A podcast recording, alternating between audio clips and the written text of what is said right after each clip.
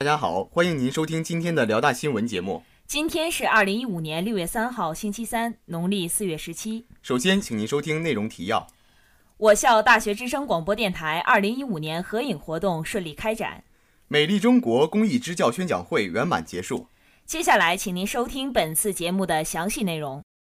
大学之声消息：六月三号中午十二点，我校大学之声广播电台于蒲河校区图书馆门前展开了二零一五年的全体成员合影活动。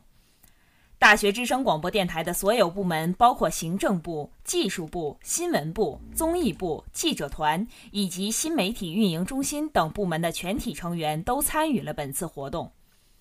首先是全体成员合影部分，各部门成员按照身高和年级排序，站在图书馆门前的阶梯上合影。接着是各部门合影，在大学之声广播电台中人数最多的综艺部首先合影。接下来依次是新闻部、技术部、行政部以及记者团等各部门合影，造型多样，形式健康，展现出大学之声广播电台成员的青春与活力。由于本学年即将结束，二零一四级大一新生在广台的第一年工作也即将结束，并迎来换届选举，因此。大学之声广播电台组织了本次活动，希望能够以此给所有在广台辛勤工作的成员们留下美好的回忆。本台记者李慧玲报道。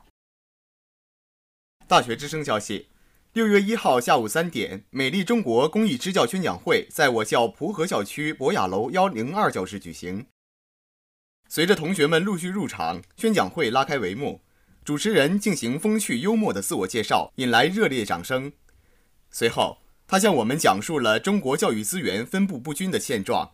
在主要发达地区，超过百分之八十的学生可以进入大学；而在贫困的中国农村地区，只有百分之五的优秀学生才能进入大学。主持人用数字将抽象的概念变为感官的触动，使同学们认清教育现状的严峻。然后，他和同学们分享了他自身的经历，并向大家具体介绍“美丽中国”项目。讲述中，主持人提及了线下该项目的概况、项目支教老师要经受的培训历程和即将面对的挑战。